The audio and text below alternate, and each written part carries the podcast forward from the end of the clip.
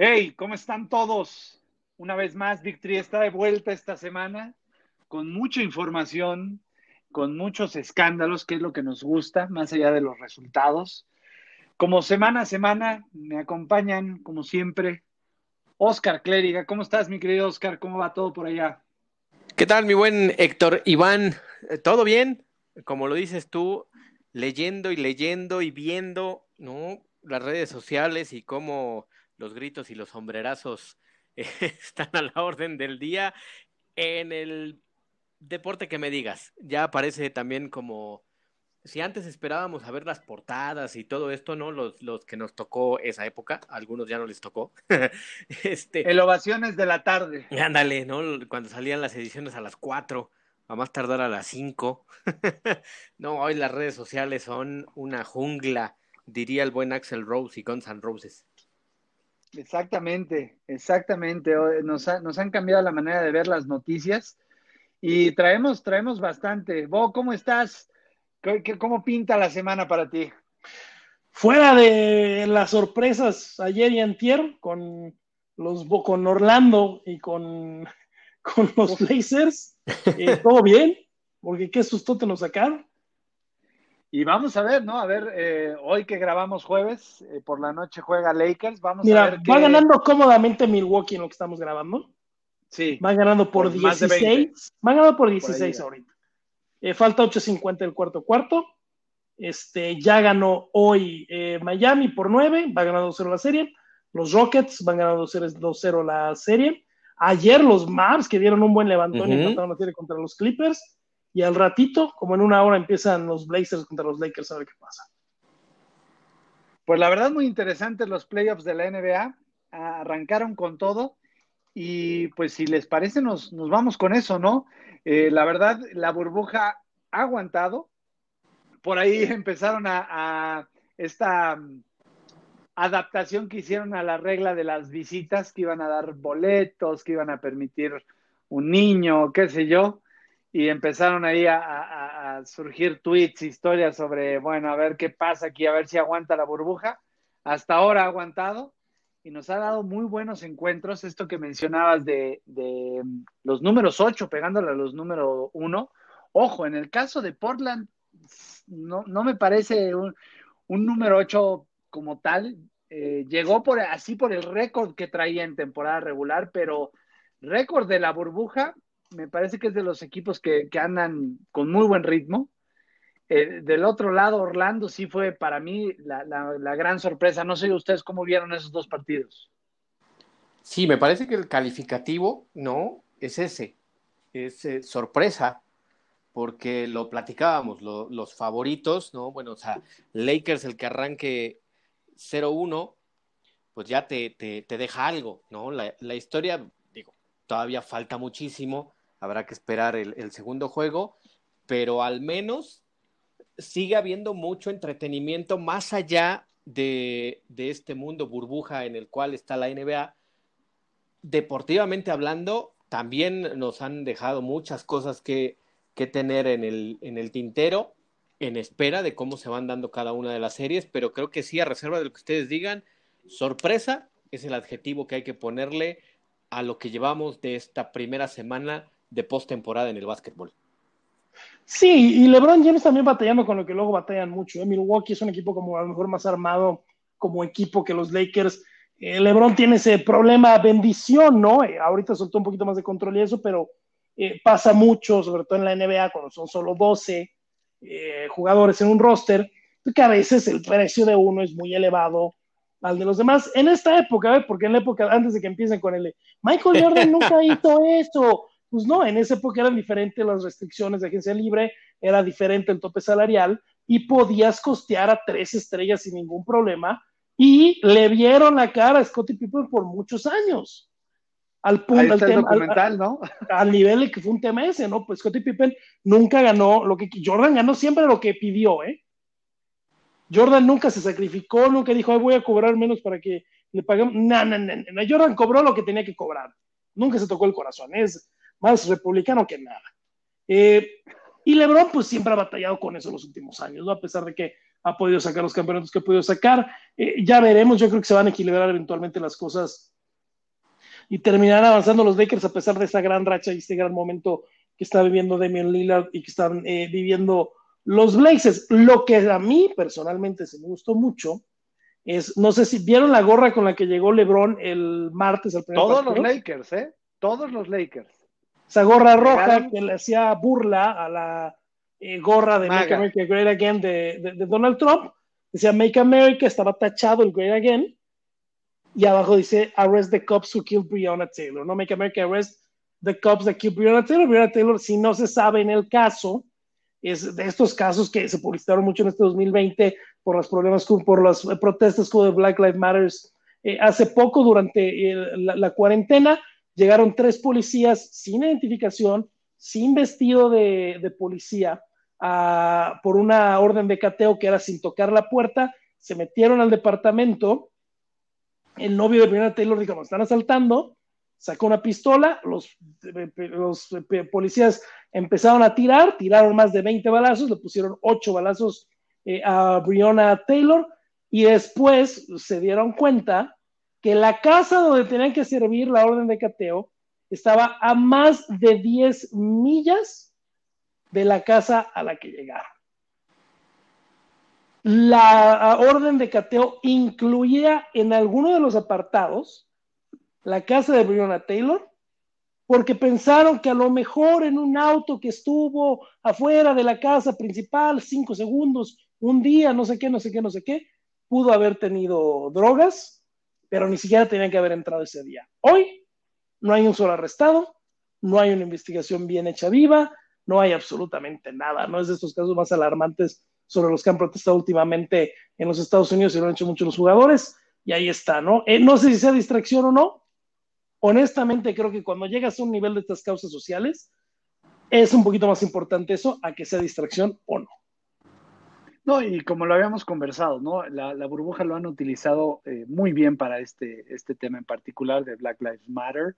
Eh, el caso emblemático que, que han, eh, le han buscado dar de difusión es este en particular de Brianna Taylor, que es tristísimo, ¿no? Pero eh, vaya, es, de esas cosas destacables de la liga que, da estas libertades, que no reprime, como ya veremos más adelante en, otras ligas. A nivel deportivo, ¿qué otros, cómo ven el resto de las, de las llaves? Eh, yo, por ejemplo, mi Celtics creo que a pesar de que Gordon Hayward se literal torció el tobillo en grado 3, van a pasar. Eh, yo ya vi también muy, muy desangelados a los 76ers. El lenguaje corporal te dice mucho, ¿no? Ya, medio último cuarto ya estaban derrotados. Y las lesiones, Hay que ver cómo se recuperan. Sí, están, a ver, diezmados. Llegaban muy bien con Ben Simmons, con Joel Embiid, un equipo bastante balanceado, pero las lesiones les han pegado con todo. ¿Cómo has visto tú, Oscar? ¿Tú a, quién, ¿A quién ves ahí enganchando? Mira, la, serie que, que, en lo personal me llama la atención es la de los Maps y los Clippers, ¿no? Porque todo el mundo también decíamos que los Clippers pues iban a, volar sencillo en esta primera ronda de, los playoffs y los Maps al menos pues ya con, la serie 1-1 pues ya no pinta tan misión sencilla para, para el equipo de, de Los Ángeles. La de Boston más allá de, todas estas lesiones que presentan los, los 76ers de Filadelfia, pues sí, eh, ahí qué culpa tiene, qué culpa tienen los Celtics, ¿no? Así que, pues ellos llegaron, el rival está muy tocado, bien lo dices, ese cuarto periodo fue pues como en la cuadra, ¿no? Cuando ya el equipo de enfrente está esperando a que se meta el sol para ya todos meternos a la casa porque ya no hay cómo darle batalla al, al oponente no, no sé si, si pudieran dar por ahí un, un último suspiro el equipo de, Filadelfia, pero creo que esas dos, de momento, han, han, puesto, ¿no? Sin menospreciar tampoco la de Utah y, Denver, pero sí, yo, yo me sigo quedando hasta el momento con la de los Maps y el equipo de los Clippers.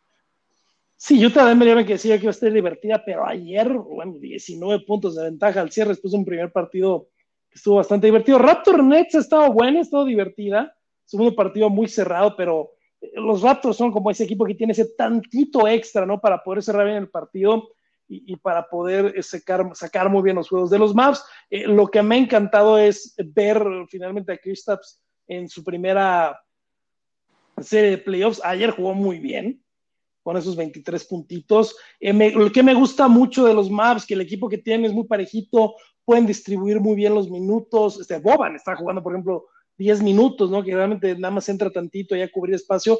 Ayer jugó 10 minutos y metió 13 puntos, ¿no? Cosa que no creo que van a tener de producción otra vez en, en, en la serie. Eh, Tim Hardaway sacando mucho la casta, ha sido el que más minutos ha jugado en los dos partidos. Eh, Kristaps ayer jugó 36 minutos también. A Doncic, pues le están modulando ahí un poquito el tiempo. No jugó menos de media hora, menos de 30 minutos el día de ayer.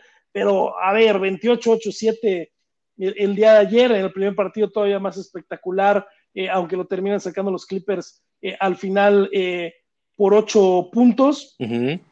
Jugó mucho más, le cargaron mucho más y obviamente por eso soltaron un poquito en el segundo partido si no lo ocuparon. Jugó 38 minutos. Luca jugó 36, Tim Hardaway en el primero, entonces ojo con esa carga de minutos. Yo sé que Tim Hardaway Jr. juega muchos minutos, pero 36 minutos, 37 minutos, a Luca se lo tuvieron que bajar, ¿no? De 38 a 28 el día de ayer, pero 42 puntos el primer juego. La verdad es que el, madridista está jugando muy, muy bien, está, obviamente toda la temporada, pero en la serie también, y creo que el futuro de los Maps está en buenas manos, ¿no? Se ve buena estructura, se ve buena manera de juego, le están jugando de tú por tu juego a un equipo muy, muy duro como es los Clippers, y Kawhi a la misma labor de LeBron, ¿eh?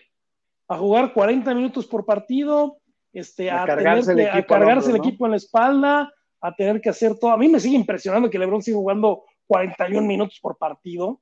Y cuando ves la carga de la estadística del partido pasado? Sí, el triple do, el 23. 15, 15. 23, 17, 16. superando eso, exacto. más de 20 puntos, más de 15 rebotes y 15 asistencias. A mí lo que me da risa es que seguimos tantos años después, más de 15 años de carrera. Juega solo, juega solo 16 asistencias. Wow. Lo bueno es que juega solo, ¿no? Sí, sí, es un poco esta, esta percepción que se generó, ¿no? Pero sí, definitivamente es un creador de juego. Eh, la cantidad de dobles equipos que recibe permiten que, se abran los espacios y que otros lo, aprovechen. Aquí lo importante es que el día de hoy veremos cómo, cómo pueden complementar ese esfuerzo, ¿no? Eh, definitivamente ya no es ese Lebron que podría echarse el equipo todas las noches eh, y, anotar 40 puntos, 45 puntos y sacar adelante eh, al equipo, necesita apoyo. Hay que ver si Kyle Kuzma, con, uno más que enganche, aparte de él y, Anthony Davis, creo que los Lakers pueden salir adelante. Enfrente, como les, decía, no tienen ningún plan. Eh, Portland ha, ha empezado a andar, tiene sus deficiencias, como, como todos los equipos. Me parece que eh, eh, se perdió un poco el ritmo, se aflojó un poco, se quitó, se levantó el pie del acelerador. tanto Milwaukee, Toronto, por ahí, bueno, Toronto terminó 7-1, ¿no? Eh, habrá que ver, habrá que ver. Creo que las series se van a poner muy buenas. la experiencia que se está dando a nivel mediático, la, la, cobertura, como lo están haciendo, me parece extraordinario. Y francamente creo que a nivel producto han entregado algo extraordinario. Veremos qué pasa ahora en la NFL, ¿no? Por ejemplo, qué, tanto se puede aprender de esta, de esta experiencia y que, lo lleven, ¿no? habrá que ver ahora, si, si, no tienen inconveniente, platicar un poquito de, de, la liga y qué es lo que va a pasar, el impacto que va a tener esta, ya empezaron, abrieron los campos de entrenamiento, pero una cosa es empezar a entrenar, ya ponerte los, las sombreras, el casco, y otra muy diferente es la, acción en vivo, ¿no? Poder enfrentarte y darte de topes contra un rival, porque por más que hagas scrimmages y, y trates de poner un poquito de ritmo frente a tus compañeros, siempre es muy distinto. Oscar, ¿tú cómo crees que va a afectar esto a los novatos? Sí, mira, para ponerle la rúbrica al tema del básquetbol, eh, la imagen de, de Pau Gasol, no sé si tuvieron oportunidad, eh, Vanessa Bryant, la, viuda de Kobe, subió a las redes sociales eh, unas fotos de Pau Gasol con, con las niñas de, de, Kobe, ¿no? E incluso le ponen Uncle Paul. Eh, un detalle de, de, esto que, bueno, evidentemente se queda como tal, ¿no? Esa, esa imagen, ese gran cariño que, que, que sigue teniendo la familia Bryant por todos los que convivieron y tuvieron muchas lecciones por parte de, de, Kobe Bryant. Quería, no quería dejar pasar porque sí es una imagen, este, ahorita voy a tratar de, de enviárselas en el, en el grupo. estoy viendo ahorita. Yo la publico ahora en el. ¿cuántos, tiene la, ¿Cuántos meses tiene la más chiquita? 11 meses, ¿verdad? 10, 11 meses. Sí, no, no llega al año todavía. Uh -huh. Qué horrible. Sí, y, te digo, son, son de esas que basta, ¿no? O sea, es la, es la imagen y no necesitas ponerle palabras, ni mucho menos. Cada quien, este, pues pone ahí el, reflejo, la, la reflexión, ¿no? Pasando a, lo de la NFL, sí, mira, más allá de todo lo que se seguirá hablando alrededor, puntualizando, ¿no? No hay partidos de pretemporada, hoy estaríamos ya en una altura donde los equipos tendrían dos semanas, dos partidos, donde pudieran haber visto las nuevas armas, el consolidar otras que venían en, desarrollo, y ahora es de una forma mucho más eh, compleja, ¿no? Eh, he leído a varios eh, entrenadores que pues a algunos les tocó el vivir el fútbol americano como se está viviendo ahorita por el tema de, la pandemia, ¿no? A través de videos, a través de la repetición, de los ejercicios, de lo poco que se puede hacer entre los compañeros, más allá de, del mundo con el cual estamos. Y sí, los novatos pueden ser o van a ser los que más resientan el poco trabajo que hay en cuanto a la repetición de jugadas, en cuanto a los contactos, en cuanto a esta pues realidad, ¿no? Y la velocidad de, del propio juego, porque lo, lo, hemos dicho muchas veces, ¿no? Incluso en las pláticas que, que tenemos entre nosotros, ese segundo de diferencia entre la NFL y, el colegial marca diferencias, marca carreras. Eh, hoy los dos principales son de los que hemos venido hablando los últimos par de años, ¿no? Sobre todo más el caso de, de Tua Tango Bailoa, el que era el quarterback de Alabama, Joe Burrow, que tiene un año de ensueño con, con LSU, el anterior, y eso le da, combinado con la lesión de, de Tua, se convierte en la primera selección global para los Cincinnati Bengals, pero pues nadie esperábamos este, este frenón de pronto, ¿no? El levantar el pie del acelerador y que las revoluciones sean mucho más lentas. Es cierto, los dos saben lo que es jugar con más de 100 mil espectadores, jugar en un LSU contra Alabama, uno Auburn contra LSU, partidos importantísimos, ¿no? Partidos que se transmiten también a, nivel nacional, la presión que tienen, pero bueno, la NFL es un mundo totalmente distinto y por poner esos dos nombres, que a reserva de lo que ustedes me digan, evidentemente por la posición, por todo lo que se ha hablado de ellos en el mundo del fútbol americano colegial, hoy en esta NFL eh, ahí adaptándose con sus buenas, con sus malas, en el terreno de juego, creo que sí van a padecer los dos, porque además los dos están evocados a ser este el titular, ¿no? A lo mejor Tua tiene, pues ahí, no sé si a garantía o, qué, pero tiene a Fitzpatrick, ¿no? Sí, es, es eh, definitivamente creo que la transición va a ser mucho más difícil. Eh, al final del día los corebacks tienen que, y se decide muchas veces desde antes, ¿no? Oye, te vas a sentar, generalmente se hizo una temporada y terminan siendo ocho juegos o por ahí cuando le pierden la paciencia al, al titular que tienen ahí de paso. Pero yo veo también muy complicada la transición para las otras posiciones, ¿no? Un tackle pensando en, en, Isaac Alarcón, ¿no? Que está, está probándose y que está, es parte de este programa de la NFL para desarrollar talentos. Eh, es International Player Pathway, algo así se llama el, el programa. Uh -huh. eh, estar preparado y entender una protección como liniero ofensivo, como corredor, que estás acostumbrado a salir a ruta o a recibir este, el balón y correr, es muy complicado a este nivel porque hay un sinnúmero de maneras de disfrazar un blitz, de disfrazar por qué, por qué mm, lugares van a, van a atacar los, los, las alas defensivas, los tackles. creo que, por ejemplo, ese es, un gran reto, ¿no? Traes a los cornerbacks, a, traes a, los receptores, que no es lo mismo en el colegial que básicamente es corre y, corre la ruta y listo. Acá tienes que leer a la defensiva, tienes que estar en, sincronía con tu coreback, con la línea ofensiva, entender también esquemas de bloqueo. Es un salto muy, muy, muy considerable para los novatos y todo lo tienen que aprender y lo tienen que absorber en tiempo muy corto, pero con esta característica del distanciamiento social, con esta característica de no tener tanto contacto, inclusive durante los entrenamientos, lo hemos visto, a mí me, me ha llamado mucho la atención en las transmisiones del NFL Network, en, en el especial este de HBO, eh, Hard Knocks. Uh -huh. eh, no se ve el mismo nivel de intensidad y de contacto que otros años. No sé también qué tanto afectará en lesiones. Vos, ¿tú cómo ves eso? ¿Saben eh, a qué me está recordando mucho este, esta temporada? ¿O con qué lo puedo equiparar? Yo sé que a lo mejor no tiene mucho que ver, pero yo lo equiparo a lo que está pasando en NASCAR. No sé si ustedes sigan mucho NASCAR, pero este, eh, básicamente están llegando a correr en muchos casos. Este, sorteando la calificación a algunas pistas o por posición de puntos, etcétera, etcétera. Y este, ahora corrieron el fin de semana en el circuito de Daytona. Daytona tiene el circuito este famoso donde se corren las 24 horas de Daytona, ¿Mm? donde nunca había corrido NASCAR. Tenía algo de información, tenía algo de, algo de data, más o menos cómo llevar el coche y eso, pero para muchos la primera vez que corrieron la pista fue la arrancada de la carrera. Wow.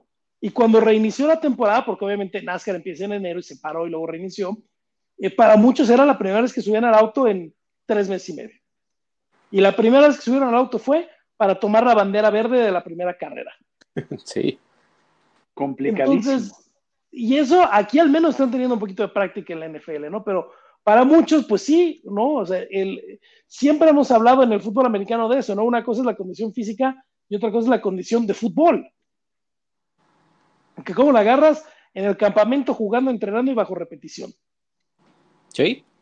¿No? Y ahí se estira todo y allí previenes lesiones de tendones y de ligamentos, etcétera, etcétera. Entonces vas a tener que tener mucho cuidado eh, eh, con, ese tema. En la semana platicamos en nuestro chat sobre el tema del COVID, que suena cruel, ¿no? Yo tengo muchos, este, muchas reservas siempre sobre esa actitud del fútbol americano, donde eh, sí, entiendo los conceptos, ¿no? El concepto del equipo, eh, un individuo no es más importante del equipo, etcétera, etcétera.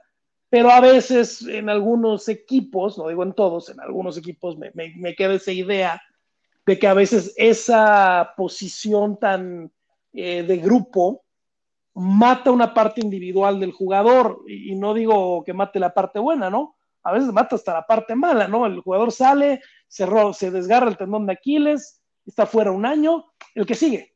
Y se te olvida el otro, un año. En lo que no sabes si volver a jugar, si regresa, si no regresa, qué hace, qué hace, qué deshace, ya ni te acuerdas de él. Bueno, ¿viste Entonces, lo que pasó con Gerald McCoy? Sí. Una lesión, el video es impresionante, o sea, parece que... Es terrible. Y oigan, que, que, le... que ahí creo que los tres lo entendemos perfecto, ¿no? Porque, insisto, en las redes sociales de pronto, y me llegaron comentarios de, es que no se ve un golpe tan duro. Oigan, es que no, no esperen ver el golpe. O sea, es, es un tema de, de, no se lo deseas ni a tu peor enemigo, ¿no? No, es un trabón al momento. Por aparte es terrible, ¿no? Está, los que no lo vieron, Gerald McCoy, obviamente, un lineado defensivo, está simulando un, un lineado ofensivo. El bloqueo, ajá. En, un, en el bloqueo, en un drill, se está retrocediendo, y en algún momento el pie entra mal, se atora mal, algo pasa, y se rompe el cuadríceps, el tendón del cuadríceps derecho. Así es. Este, y obviamente va a estar fuera meses, meses, meses. ¿Y qué hace eh, los cabos? Lo cortan, ¿no? El waiver de lesiones, uh -huh. eh, se van a ahorrar un dineral. Sí. Eh, había un acuerdo el, por el nivel de Gerald McCoy, hay un acuerdo en el contrato eh, donde podían, qué es lo que sí, pero aparte tenía problemas en la rodilla y en el cuadríceps, venía en el contrato, etcétera, etcétera, ¿no? Pero es así como, bueno, ya se fue, a ver cuándo juega, a ver si vuelve a jugar, quién sabe, quién sigue. Sí, y, y, mira, y yo creo que esa actitud va a ayudar en la época de COVID, porque va a pasar, ¿eh? Va a pasar que de pronto sí. el equipo tenga 10 positivos. Bueno, córtalos y mete 10 más. Sí, ese es lo, que se tienen que, adecuar, ¿no? Y, yo quería, en, lo que decías, de esta cultura del que sigue, pues si hay un equipo, y sé que Héctor le va a empezar a, pegar a, algún, a, un Yakult para que no le caiga mal mi comentario, pero su amigo Bill Belichick, que, que, ya dio su primera conferencia de prensa, si es que le podemos llamar conferencias de prensa las que da Bill Belichick, y le preguntaban eso, ¿no? O sea, el reportero que también la forma como preguntas, ¿no? Aquí hay que cuestionar también un poco al, compadre que no hace bien, no formula bien su, pregunta, pero en el fondo, pues él quería sacar un poquito más de qué está preparando, cómo va el, game plan de, de, los Patriots para esta temporada, y se arranca el coach Belichick en estas respuestas que no duran más de como si fuera un Twitter, ¿no? O sea, 140 caracteres y esa es la respuesta de Bill Belichick. Dijo, tengo que hacer lo necesario para ganar. Oiga, pero alguna modificación, lo que sea, defensiva, ofensiva, equipos especiales, tengo que hacer lo que sea para ganar. Fue la respuesta de, Bill Belichick. Y así ha sido a lo largo de los 20 años que ha estado con los Patriots, incluso con, con los Browns, ¿no? Que no le fue tan bien en cuanto a resultados, evidentemente, pero esa ha sido su cultura. Y estamos hablando de un, de un tipo que ha vivido bajo ese régimen del fútbol americano y del, del naval y el militar, ¿no? Porque el papá de, de, Bill, pues viene también de toda esa, esa tradición estadounidense de, la naval y de la armada, y evidentemente con el fútbol americano, y entonces cae uno y el que sigue, ¿no? Como, es esta analogía eh, del mismo deporte, ¿no? Es lo más eh, ¿cómo podríamos decirlo? Es lo más similar a un combate, ¿no? En cuanto formas la estructura en esta filosofía de, pues, sí, somos un equipo y vamos todos a la guerra, ¿no? Pero si cae uno, el que sigue, o sea, creo que al único que le tienen un poco de respeto es al que va indefenso cargando la bandera, ¿no? Y ese es al que, al que protegen un poco, pero también cuando cae. El peor trabajo del ejército. No, y, cuando cae también es bueno, porque hasta se ponen de acuerdo, ¿no? A ver, si cae el, del, el que trae la, la, bandera, ¿quién va a ser el que, el que la levante? O sea, ni siquiera el compañero levanta la bandera, ¿no? Sí es un concepto que tienen muy arraigado, ¿no? Es cuando ahí sí de pronto uno que es más latino, ¿no? Dices, híjole, ahí creo que sí sobrepasan por unas cuantas yardas eh, esa línea, ¿no? Sí, este es, es interesante, ¿no? A ver, eh, yo veía el, tema de Grant McCoy, sabía que lo iban a cortar. Hoy, hoy por hoy los vaqueros de Dallas tienen eh, una línea defensiva extraordinaria si fuera 2017, ¿no? Porque puros nombres del pasado, Everson Griffin, eh, em, está Don Tari Poe, el mismo McCoy, Aldon Smith, que lleva 400 años retirado, eh, etcétera, etcétera. ¿No, eh, estás viendo la guía de medios del 2017? Me suena, es, impresionante. Y, pero es esto, ¿no? O sea, están cargados de gente porque va a haber rotación, va a haber, lo platicamos en la semana, Rodrigo y yo, oye, ¿viste Hard Knocks? Le dicen al ala cerrado que están cortando, mira, mantente en forma porque te vamos a llamar. O sea, ya, ya es un hecho, ¿no? Y preferimos llamar a alguien que ya sabe el esquema, que ya nos conoce, que ya lo conocemos, a traer a alguien de la calle. Entonces tú mantente en forma, te tengo que cortar hoy porque pues tengo que tener un número mínimo, pero, pero pues, aquí va a haber oportunidad, ¿no? Aquí va a haber chamba. Y esa es la mentalidad, ¿no? Eh, tú revisas los rosters de todos los equipos y la profundidad en las posiciones, eh, sobre todo en las que hay mucho contacto, todo, jugada tras jugada, puedes decir, hoy un receptor sale eh, a 10 rutas y tal vez nunca le pega, ¿no? En cambio, un liniero, un linebacker que están todas las jugadas, ahí es donde creo que están yéndose cargaditos los equipos porque va a haber entre lesiones, entre contagios, entre mil situaciones más, esto va, va a seguir, va a seguir moviéndose, ¿no? Sí, y mira, estamos eh, grabando ahorita en 20 de agosto. El primer partido de la NFL es el 10 de septiembre, hasta el momento. El corte, hoy los equipos tienen 80 jugadores.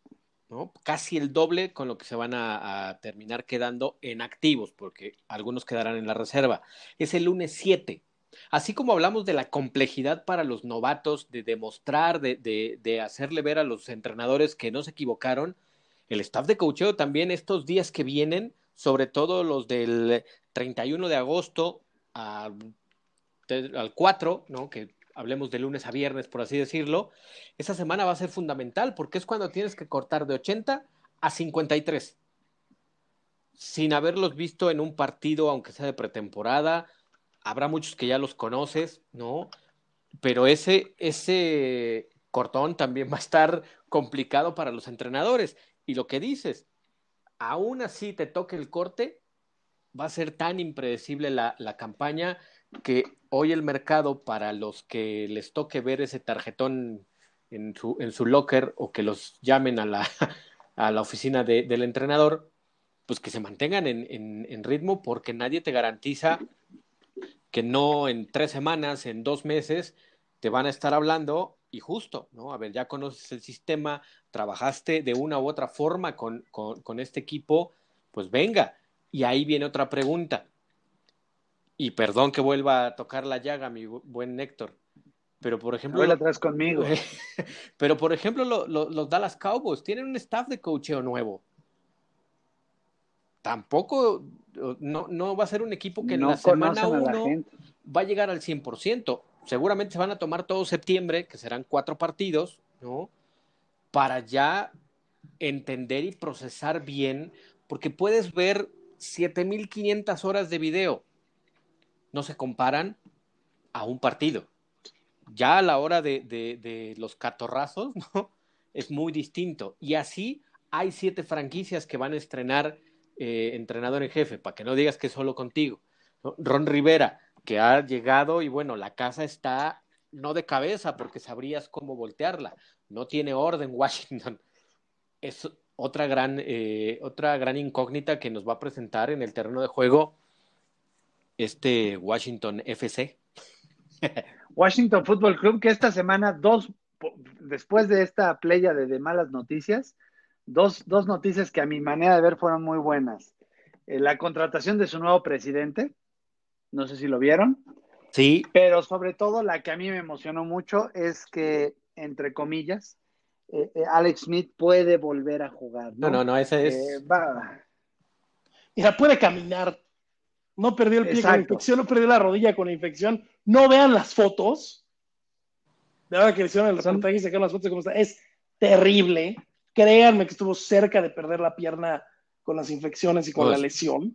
¿No? O sea, sí estuvieron cerca. Yo creo que si hubiera sido una persona, eh, no quiero decir normal, porque suena horrible como calificativo, pero una persona civil, digamos, no alguien que viva. No un atleta. De ser atleta. Creo que si hubieran considerado seriamente hay una amputación por el problema eh, de Alex Smith. Así que mira, verlo de pie móvil y que pueda hacer ejercicio es una bendición, honestamente. Más después de que viene de una franquicia con historia de manejar mal las lesiones, ¿no?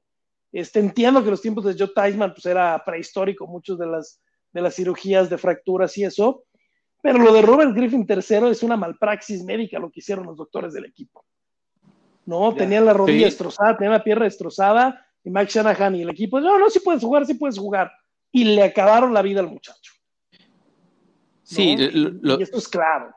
Lo de Alex Smith es, es, es, un ejemplo, es un milagro, ¿no? Es una forma de cómo cuando estás en el lugar indicado, ¿no? Con los médicos indicados, con la asesoría, con la infraestructura, porque también, ¿no? O sea, todo lo que, lo que y lo digo en, en buena lid, todo lo que se invirtió, no solo en esfuerzos, sino lo económico también para salvarle la pierna a Alex Smith, te habla de, que por eso sale, sale adelante. Evidentemente la pieza fundamental es este valor, este, esta entrega, este corazón que tiene Alex Smith para estar hoy recibiendo snaps, aunque sea en un campo de entrenamiento. Eh, leía un, un, texto que publicó la, la, esposa de Alex Smith y ella decía, entiendo el amor, entiendo la pasión de, de mi esposo por el deporte, pero también estoy tranquila porque entiendo que él no va a volver a arriesgar su vida. En el momento que él sienta que no le da, que no está al 100%, que puede arriesgar de más solo por esta pasión de, de querer volver a estar en el fútbol americano, él mismo va a renunciar. Te lo dice la, la, la esposa, la que lo, lo conoce Claro. en las buenas y en las malas. Y es cierto, ¿no? Porque hoy muchos también se fueron en contra de por qué regresa, por qué se arriesga. Él hoy más que nunca sabe cómo controlar esos riesgos y me parece que hoy por hoy él dice, bueno, es un riesgo controlado el ir, practicar, estar y ahí me daré cuenta si merece la pena eh, arriesgar, porque evidentemente ese, yo creo que ustedes sí se acuerdan, ¿no? O sea, este hombre del millón de dólares, ¿no? Lee Mayor. Exactamente, ¿no? Mira, No, mira, cuando se ¿sabes hablaba qué- qué veo de un millón de dólares, hoy hablamos de uno de 500. No, bueno, eh, yo, yo que veo ahí la posibilidad de Alex Smith, sobre todo en esta temporada tan rara, eh, no me extrañaría que lo pusieran en, en el equipo de prácticas y que esté ahí coacheando y apoyando a desarrollar a los jugadores. Eh, yo no veo a un, a un- a- olvídate del coach de corebacks, el coach ofensivo, al mismo Ron Rivera diciendo, oye, vas Alex, entra una serie, entra yo veo más un de repente, ¿sabes qué? Un Victory Formation, un tributo que entre Alex Smith, se hinque, todo el mundo le aplauda y que pongan su foto al lado de, de la definición de resiliencia en todas las enciclopedias, pero más nada, ¿no? No, a ver, francamente creo que es una historia de éxito, una historia de estas que necesitaba ser contada y que necesita un cierre, ¿no? Y este cierre creo que puede ser esta temporada extraña, donde de repente pueda tener la oportunidad de entrar a, y pisar el terreno de juego una vez más como jugador sin estar expuesto. Yo no, francamente, no veo eh, a Alex Smith eh, entrando y, y en, un, en un momento competitivo, ¿no? Donde puedan este, presionarlo, donde ¿Quién sabe? pasar, ¿no? eh? ¿Quién Híjole, sabe? híjole, si hay En una temporada como esta, Y más no allá- digamos nada. Y más allá de una temporada como esta, volvemos a- al sesgo, ¿no? Así como está esta cultura del que sigue, está esta cultura de también enaltecer y hacer héroes y, y por eso las condecoraciones, ¿no? A ver, hace mucho tiempo y con no con el avance que tiene la ciencia, por una herida similar, no con la magnitud a la mejor mediática actual eh, de Rocky Blyer, ¿no? Una Sí, lesión claro. donde pierde prácticamente el, el pie izquierdo, ¿no? Por una granada. Es una lesión de guerra como tuvieron que tratar eh, la, la- la infección de, de Alex Smith de la misma forma, ¿no? Como si hubiera sido una, una lesión de, de estas que desafortunadamente ocurren para, para la milicia. Y bueno, Rocky Blyer regresó de, de- de Vietnam. eh, nadie pensaba que volvería ni siquiera a un entrenamiento de fútbol americano. Y bueno, terminó ganando cuatro anillos de Super Bowl, ¿no? No sé lo de Alex Smith, por eso yo dejo ahí así como, pues, ok, ¿no? Si la vida nos va a sorprender de esa forma, bienvenido sea. Y si no, también ya nos sorprendió porque los que han tenido la oportunidad de, ver el documental de, ESPN, este, es, sí te, te, te toca las fibras eh, más expuestas y las no tan expuestas. Vamos No. a hacer una sección de documentales, ¿eh? Para ver, ya van varios que mencionamos. Eh, voy- me voy a hacer una listita y los vamos a ir recomendando. Va, ¿ya, porque hay- ya viste el, que te recomendé la otra vez? ¿Cuál de todos que me has recomendado? Porque he visto como tres tuyos. tú, tú me recomiendas bastantes, entonces no sé a cuál te refieres. El de el esquema. Ah, sí, claro. Ese es una Eh, maravilla. Apúntenselo, vean ese, ese documental.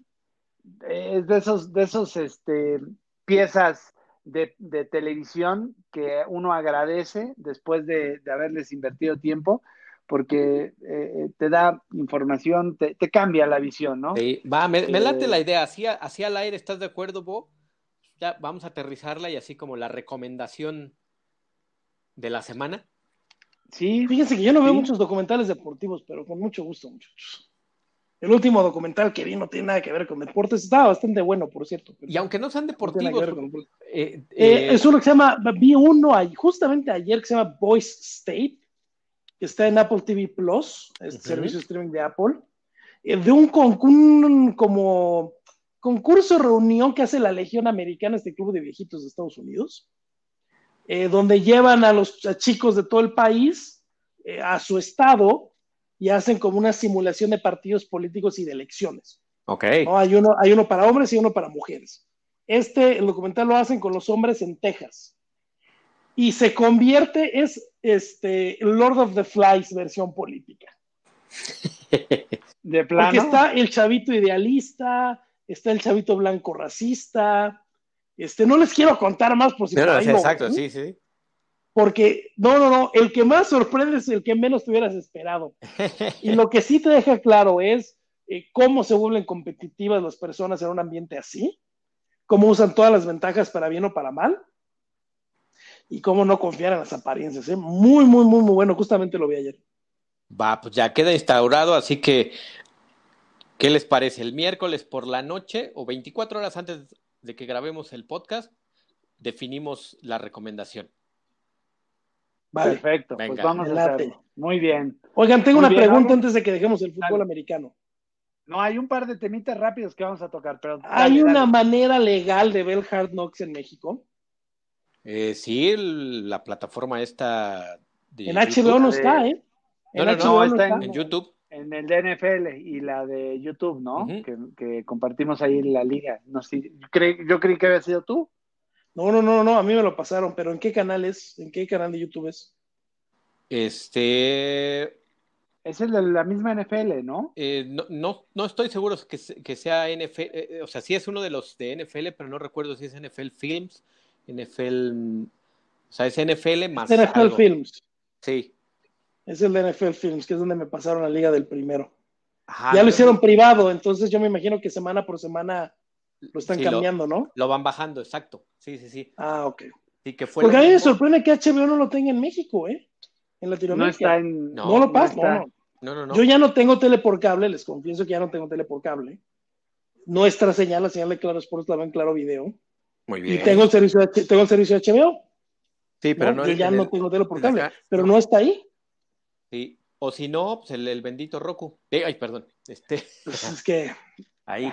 Ahí. Este, pero sí, e- ESPN, por ejemplo, también con algunos documentales lo ha hecho. De pronto lo pone en, en- en YouTube y cuando sale, digamos, el episodio siguiente, lo, lo restringen y ya, o sea, no, no se queda on demand, por así decirlo. Bueno, vamos con el siguiente tema. Nada más les aviso, en este momento está la lotería del NBA. Y este, cuando termine Ah, les es digo cierto. cómo está. Sí. La estoy viendo yo aquí, la estoy monitoreando aquí. Cuando termine les digo cómo está quedando, pero si quieres vamos con el siguiente tema. Sí, y nada más, los, Muy los rápido. Bucks ya ganaron 111 a 96. Ah, pues ahí está. Oigan, eh, ¿qué les pareció? Dak, muy rápido, las palabras que tuvo hacia Isaac Alarcón, bastante alentador. A ver, no, no deja de ser este, esta camara- camaradería entre, entre este, compañeros de equipo, pero pues este, no todos los días el coreback titular de los Vaqueros de Dallas habla bien de un egresado del Instituto Tecnológico de Estudios Superiores de Monterrey, Campus, Campus Monterrey. Monterrey. ¡Uh! Eh, Por el creo campus, que, no bueno, por el TEC. hablemos, a- a- a- yo creo que hay- ahí hay, es otro de estos casos, ¿no? Seguramente lo van a cortar, pero seguramente podrá entrar a un escuadrón de prácticas Bueno, eh, o tener acción, ¿no? Sí, es que, a ver, mira, hay, antes de que se me olvide, hay dos sesgos, ¿no? El primero, él es un jugador internacional. Eso ya le garantiza que va a ser parte de la franquicia los dos años que tiene de contrato. Pase lo que pase, ¿no? O sea, él no lo van a cortar del equipo. Él de una u otra forma siempre se va a mantener en la escuadra de prácticas en, por este sesgo de jugador internacional. el eso- programa de Pathways le llaman. Exactamente, pero eso también le juega en contra. ¿Por qué?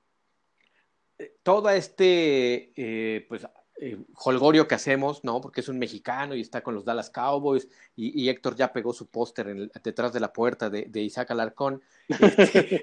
ya se lo tatuó en el hombro. natural, ¿no? Tamaño natural. de ¿Cómo se llamaban las etapas estas? Ah, gracias, el Fathead. Gracias, gracias. ¿no? Pero al ser jugador internacional, eh, te digo, tiene lugar asegurado. Pero para ser activado en el roster de 53, el equipo tendría que quitarle esa etiqueta. y evidentemente también quitar a otro de los jugadores. O sea, son dos movimientos para que Isaac, como le dicen ahora, ¿no? Este, pudiese jugar en la temporada. Y la, el otro punto, el otro sesgo, también te habla muy bien cómo trabajan los RP de los equipos.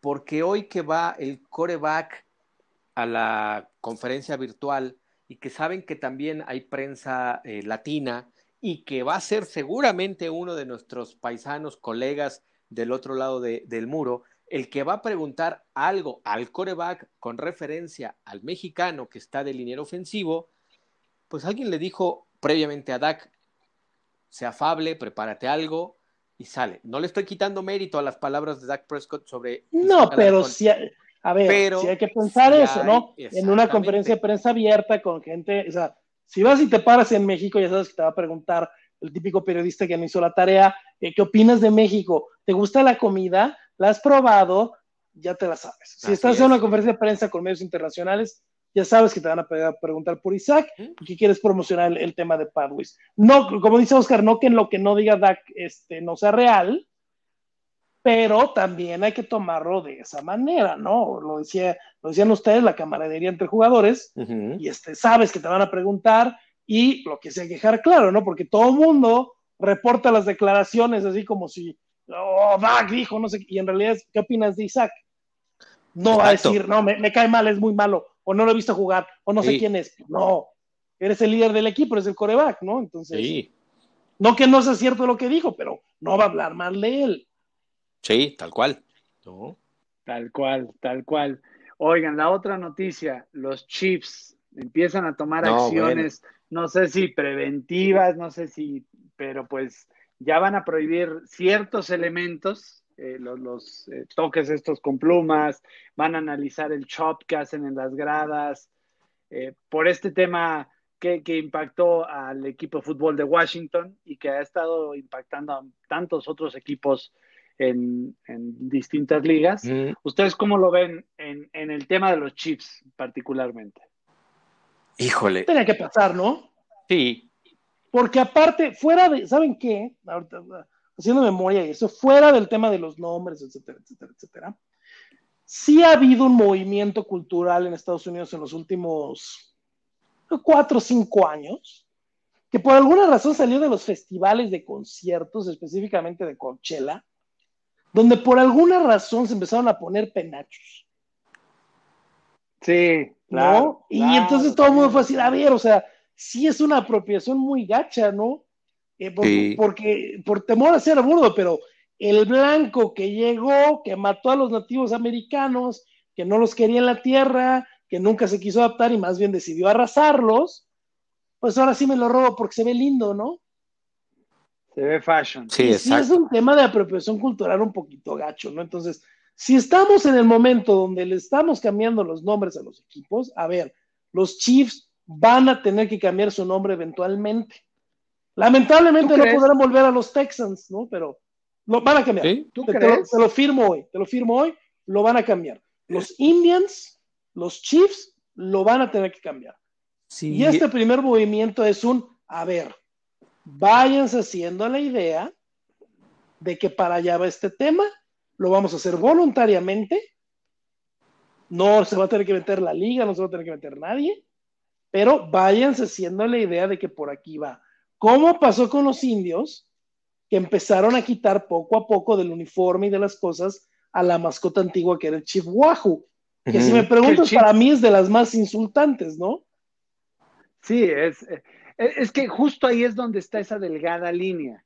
Eh, yo pienso en los seminoles, en la NCAA. Sí. Eh, es, es, a ver, no es despectivo, eh, lo han tomado muy en serio y creo que han eh, estudiado a, la tribu. No, y al menos ahí este territorio seminole, ¿no? ¿no? Lo representan bien.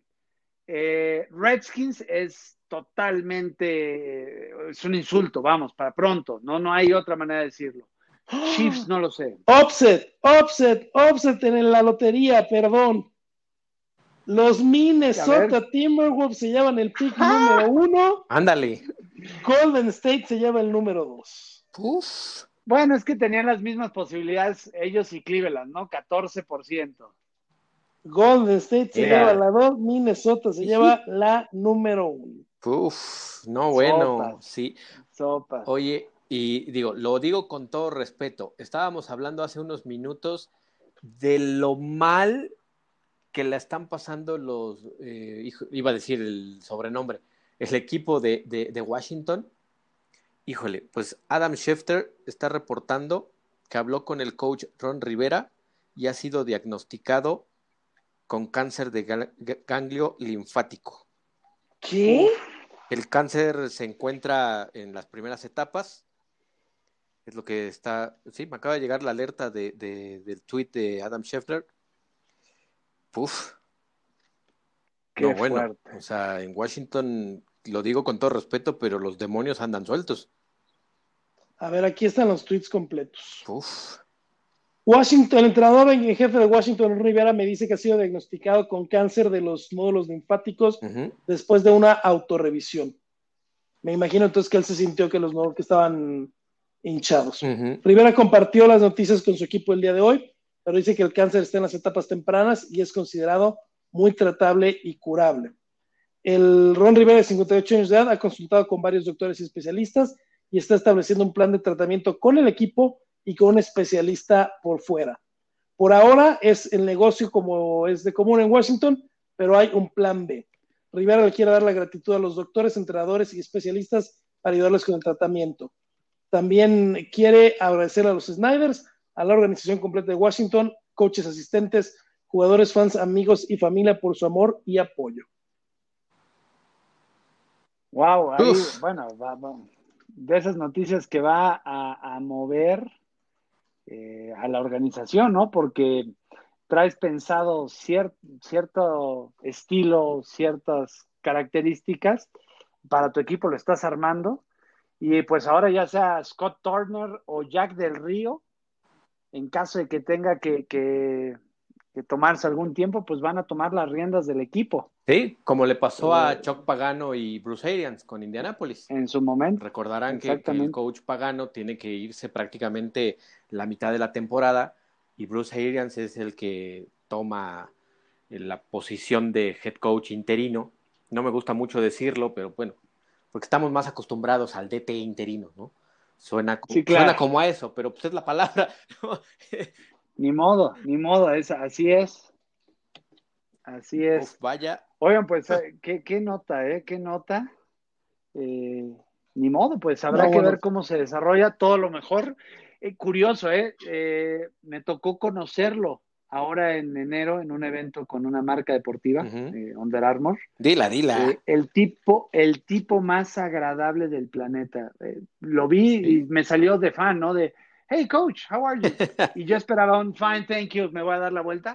No, no, me, a ver, me entabló una conversación de dos minutos. Sí. Pero dos minutos para un coach de ese nivel, eh, la verdad que, se ganó toda mi, mi, aprecio y mi cariño por tomarse el tiempo, por mostrarse interesado. Vaya, qué, qué noticia. Esperemos todo lo mejor para él, para su familia. Y pues ni modo, la vida sigue, ¿no? Sí, se me hizo un nudo en el estómago, qué horror. ¿eh? No, no, no, sí, horrible. Sí, sí, sí. En fin. Señores, eh, NCAA, ¿qué, ¿qué tal? Oscar, ¿por qué no nos cuentas rapidísimo esta polémica que trae el comisionado del Big Ten? Híjole, es que eh, rápidamente, ¿no? Eh, el Big Ten anuncia que no hay temporada de otoño, que la van a postergar para la primavera que eso tampoco es garantía que haya temporada en la primavera, ¿no? Ojo, es como empujar y ya que se acerque la primavera veremos si, si hay retoño o no. Lo mismo hace el Pac-12. Y las otras tres grandes, hasta hoy, ¿no? SEC, Big 12 y ACC, se mantienen en la idea de, tener temporada en el otoño, han sacado ya su reajuste de calendarios, en concreto la SEC, ACC hizo lo mismo, este, Big 12 también ya, ya está listo en cuanto a su calendario, pero de esos datos que de pronto están a la luz, pero aquí recobran mucho mayor importancia. El hijo de, del señor Warren, que es el comisionado del Big Ten, estudia y juega fútbol americano en Mississippi State. los, eh, equipo que va a jugar la temporada eh, en la SEC. Pues evidentemente ya le empezaron a quemar el bosque al señor Warren porque dice, a ver,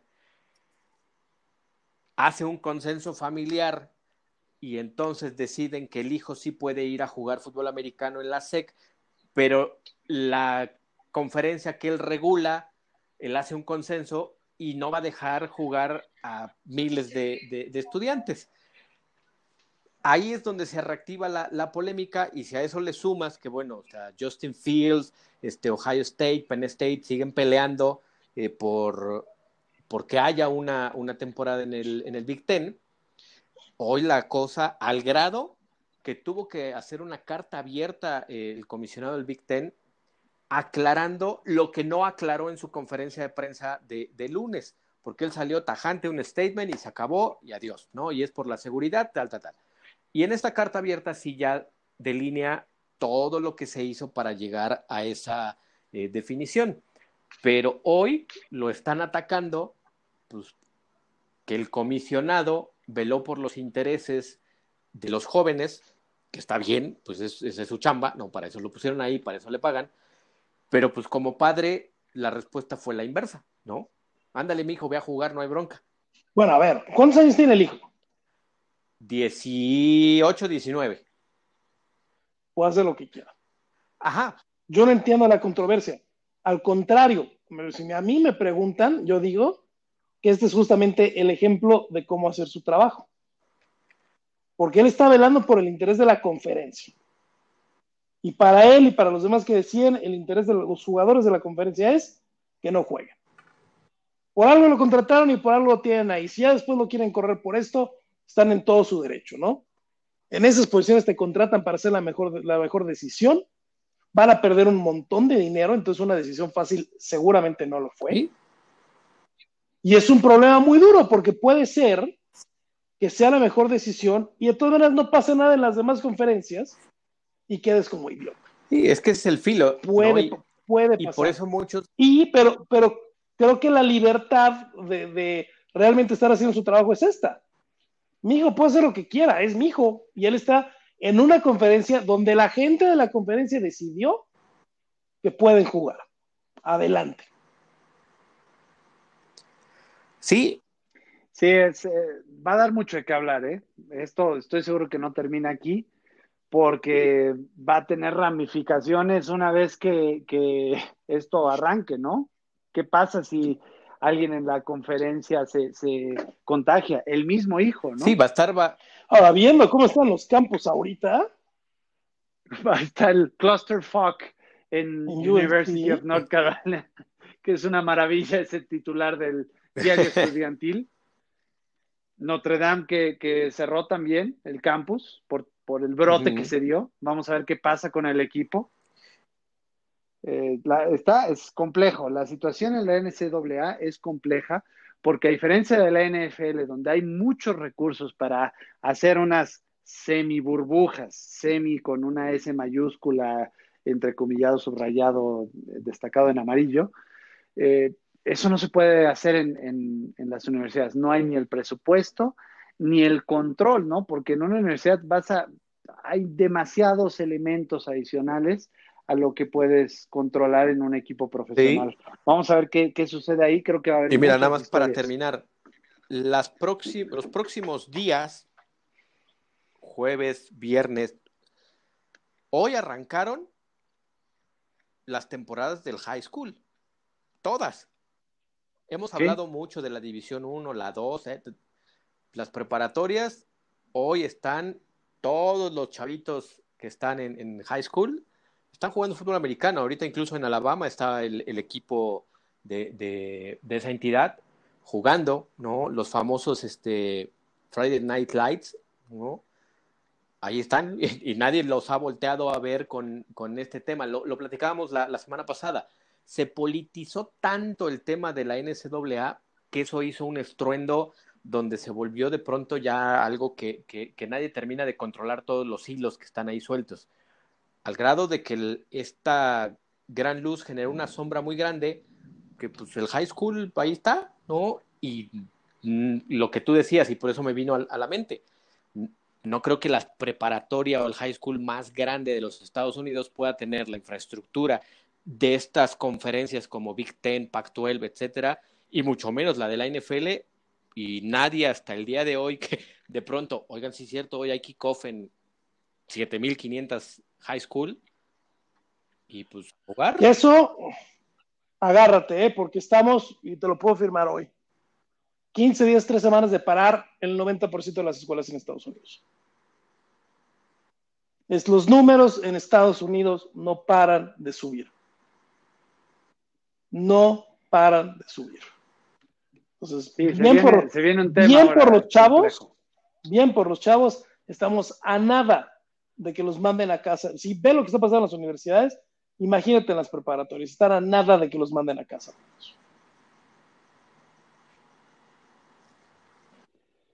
Sí, está, está complicado. Vamos a ver qué, sucede. Eh, rápidamente, no sé, nos da tiempo de, tocar un par de temitas más. Uno que me va a encantar platicar es el de Major League Baseball.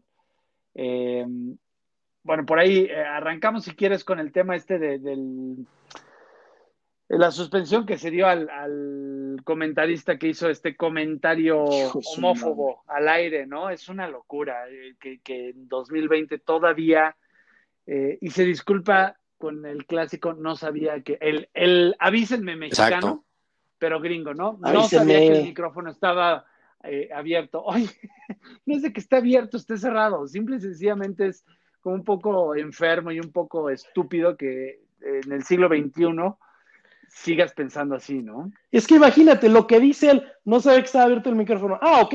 Pues si el micrófono hubiera estado cerrado, si no hubiera estado, si no hubieras estado en el micrófono, hubieras dicho eso. Si el problema no es dónde lo dijiste, papá, el problema es que lo dijiste.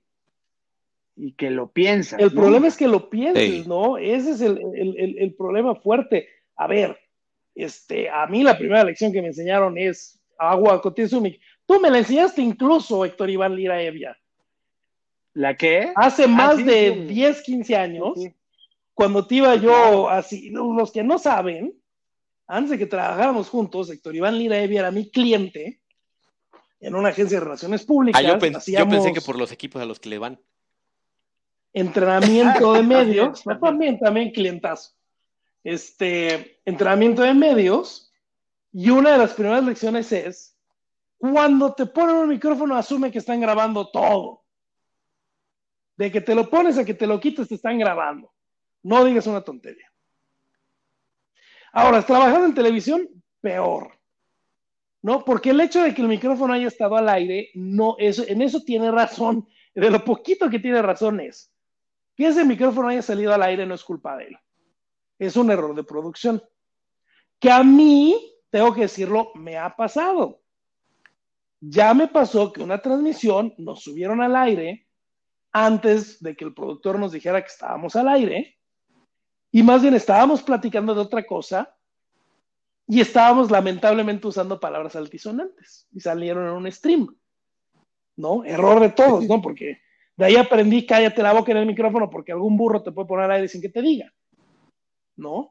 Pero lo que dice este cuate, o sea, lo que dijo es que básicamente alguien le dice algo fuera, seguramente en el chicharo o algo, y él dice, una de las capitales homosexuales del mundo con una palabra bastante ofensiva para los homosexuales. Y salió al aire. Entonces, lo que dijo es el problema. ¿Dónde lo dijo? No sé qué.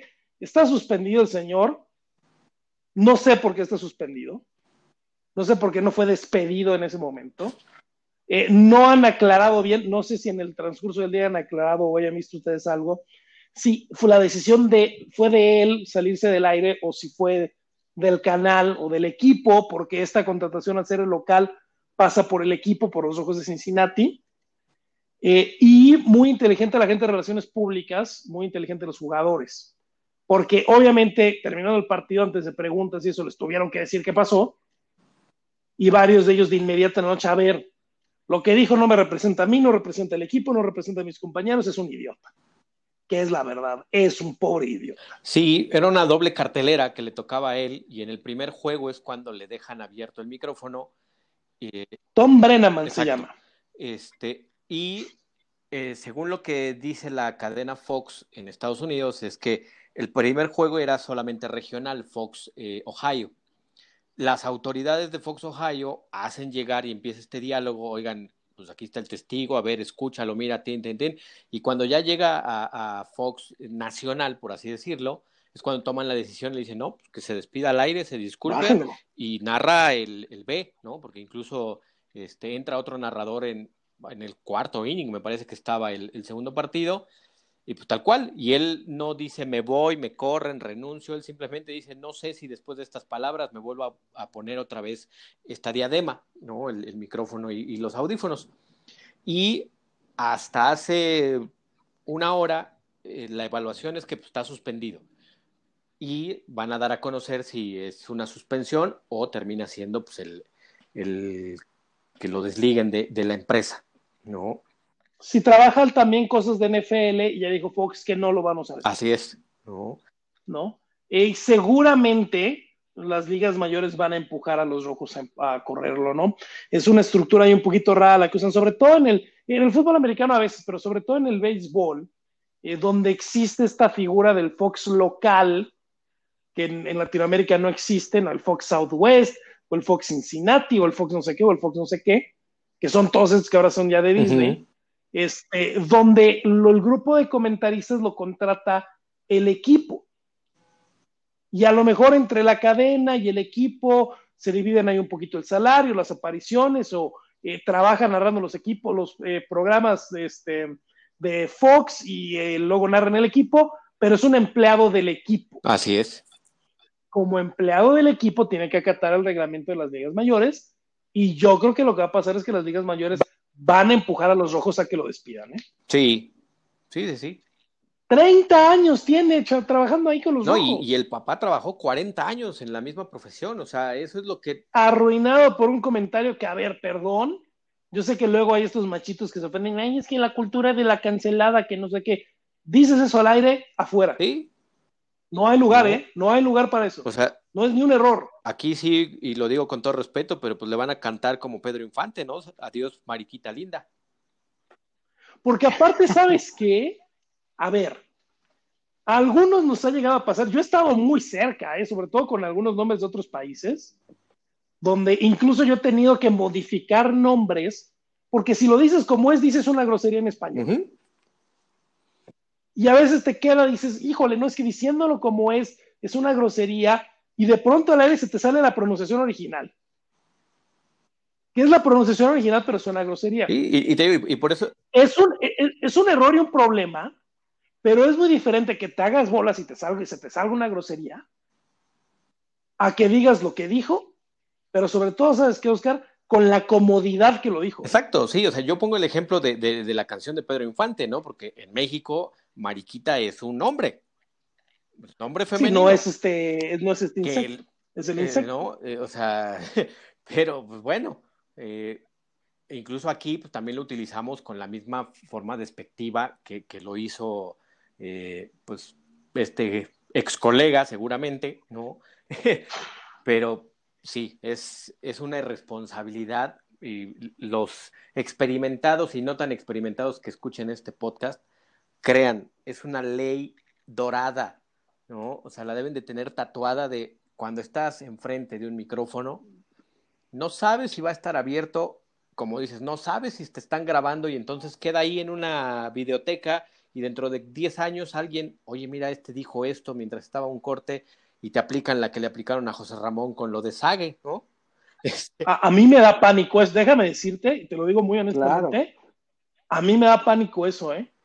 Y en los últimos dos, tres años, a menos de que haya que decir algo de trabajo, me quedo callado en los cortes ya. No, entonces, sí, lección, y, te digo, estás hablando 40 años del papá, treinta y tantos de él. O sea, es prácticamente una vida entera la que por dos segundos se tiró a la borda. Qué bárbaro, qué bárbaro. Increíble, pero ¿saben qué? No, no me quiero ir con, este sabor de boca. Eh, nada más comentar muy rápido, eh, la, la, no sé cómo llamarlo, la genialidad. ¿La picardía? en, picardía, picardía. ¿Qué es esto? Toque de picardía. Me sonó a narración del mago septiembre. Ah. Sí, Trevor Bauer anuncia, oigan, estos son, eh, voy a usar unos, eh, unos clips especiales el día de hoy. En uno, la foto de Joe Kelly haciendo puchero. En la otra, el texto liberen a Joe Kelly. En, en rojo. El, el, el, en rojo, el comisionado Manfredo de pestañas en su oficina. Oye, si los usas te vamos a sacar. Y logró, y logró lo que quería, ¿no? O sea, claro. un boss en, en Twitter, todo el mundo aplaudiéndole, los memes espectaculares. Uno que me encantó que decía, después de esto le dieron otros ocho juegos de suspensión a Joe Kelly. Joe, eh, encima este Bauer, le escribe a Carlos Correa, oye, mándame tu dirección y te los envío. Es una locura, es una locura. Eh, y esto ha crecido y ha crecido y ha crecido al grado que, que ah, estábamos viendo hace rato, ¿no? Le escribió eh, Berlander quejándose, ¿no? De, oye, qué mal gusto, porque tú decías no aventar la pelota a la cabeza y le contesta, a ver, campeón, a mí no se me ha olvidado nada, o sea, lo hice adrede, ¿no? A ti se te olvidó que, el hipócrita aquí es otro, ¿no? Entonces es una historia, esto de los Asterix de Houston nos va a dar para toda la temporada. Sigan una cuenta en Twitter donde, donde se burlan de ellos, se las vamos a poner en, el handle del programa, pero, pero eh, son puros strikeouts de, de Altuve, eh, destacan el, el, average de bateo que está por ahí de 175, qué sé yo. Eh, esta historia, la verdad que ha alegrado, le ha dado sabor a, grandes ligas.